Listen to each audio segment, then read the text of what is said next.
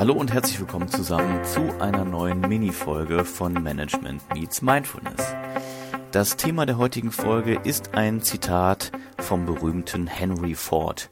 Und das Zitat lautet Love it, change it or leave it. Und wie ihr wisst, sind die Themenbereiche des Podcasts Management, an der Stelle jetzt Entscheidungsfindung und Mindfulness. Und beides kommt in diesem Zitat meines Erachtens sehr deutlich zum Vorschein. Wir alle kennen das, jeder steckt in Situationen, mit denen er mal mehr, mal weniger zufrieden ist.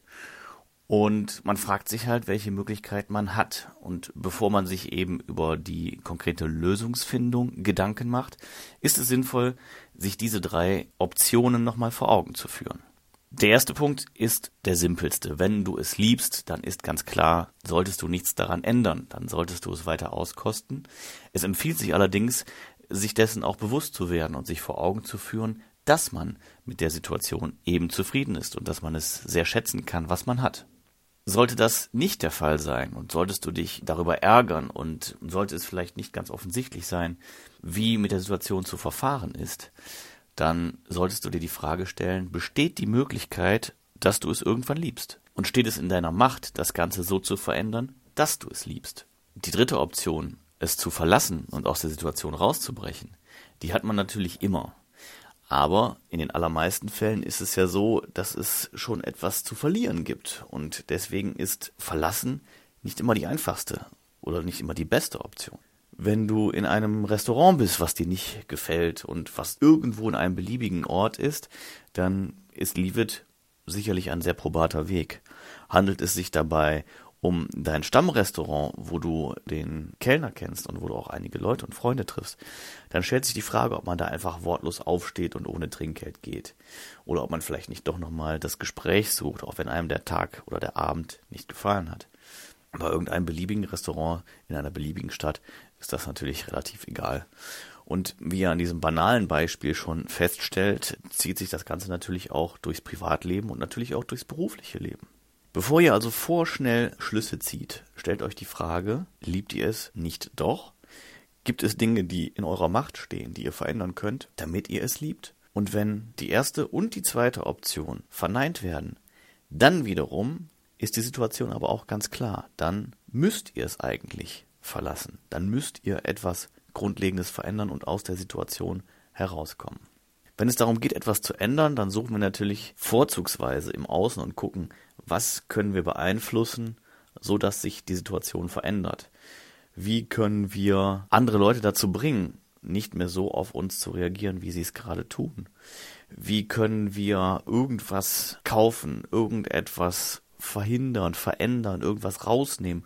Auf jeden Fall irgendwie im Außen die Situation verändern, sodass wir besser damit zurechtkommen. Es gibt aber noch eine ganz andere und möglicherweise häufig nicht beachtete Situation. Weil wie können wir uns verändern, so dass wir mit der Situation zufriedener sind? Das heißt nicht, dass wir unsere Werte verraten, dass wir uns verbiegen. Das ergibt wiederum keinen Sinn.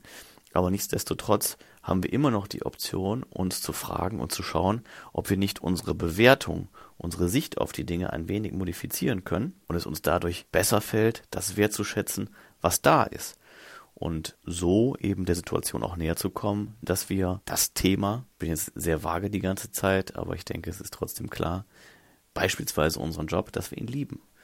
Wenn wir uns immer wieder über das Gleiche ärgern, können wir natürlich versuchen, die Menschen zu verändern oder wir können versuchen, unsere Sichtweise zu verändern und unseren Fokus zu korrigieren. Zum Beispiel auf das, was gut ist. Und das bezieht sich auf den Job, das bezieht sich auf Kunden, das bezieht sich auf Freundschaften, aufs Privatleben, auch auf Partnerschaften. Auch hier nochmal, da weiß ich nicht, wem das Zitat zuzuordnen ist, aber eine gängige Redewendung aus dem englischsprachigen Raum. Shame on you if you fool me once, shame on me if you fool me twice.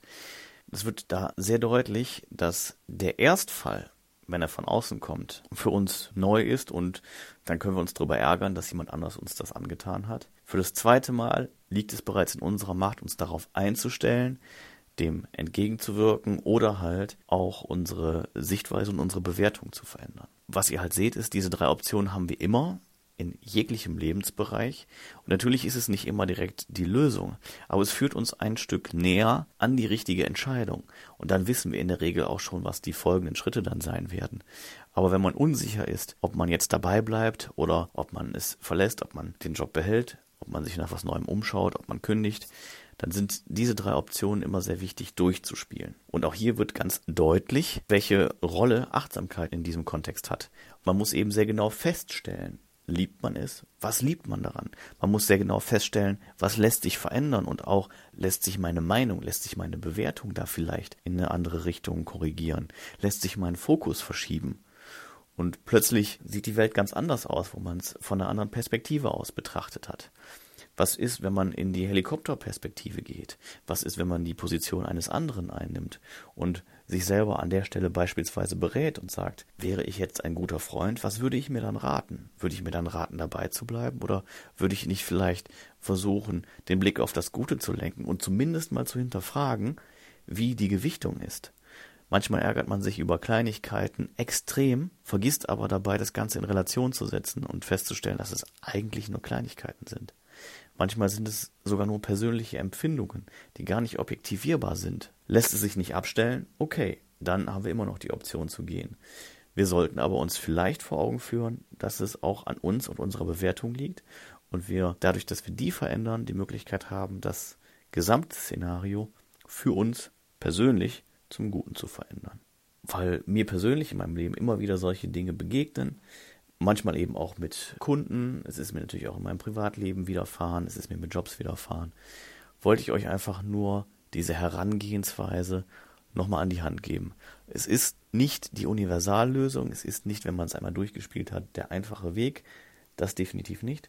Aber es ist eine Herangehensweise oder ein, ein Denkmodell, was es meines Erachtens wert ist, durchdacht zu werden und was die Entscheidungsfindung erleichtert und was vor allen Dingen halt auch nochmal so eine kleine Prozessgeschichte mit sich bringt, dann nochmal ganz genau drüber nachzudenken und eben nicht vorschnell zu agieren und etwas damit zu provozieren, was man eventuell im Nachgang bereuen könnte. So, das war's von mir für heute. Ich hoffe, ihr könnt ein bisschen was daraus mitnehmen. Vielleicht kanntet ihr das Modell auch. Vielleicht habt ihr noch ganz andere Herangehensweisen, um Entscheidungen zu hinterfragen und auch zu treffen. Dann lasst es uns gerne wissen, vorzugsweise per E-Mail an die info at m-x-m.net. Denkt dran, ihr findet uns auch in den sozialen Netzwerken bei Instagram und bei Facebook at mxmpodcast. Schaut gerne mal vorbei, hinterlasst uns Feedback, hinterlasst uns auch Feedback und Rezensionen zu dieser Folge oder zum Podcast im Allgemeinen auf welcher Podcast-Plattform auch immer ihr unterwegs seid. Ich danke euch fürs Zuhören, dass ihr dabei geblieben seid. Freue mich auf eure Rückmeldung und sage bis bald, auf Wiederhören.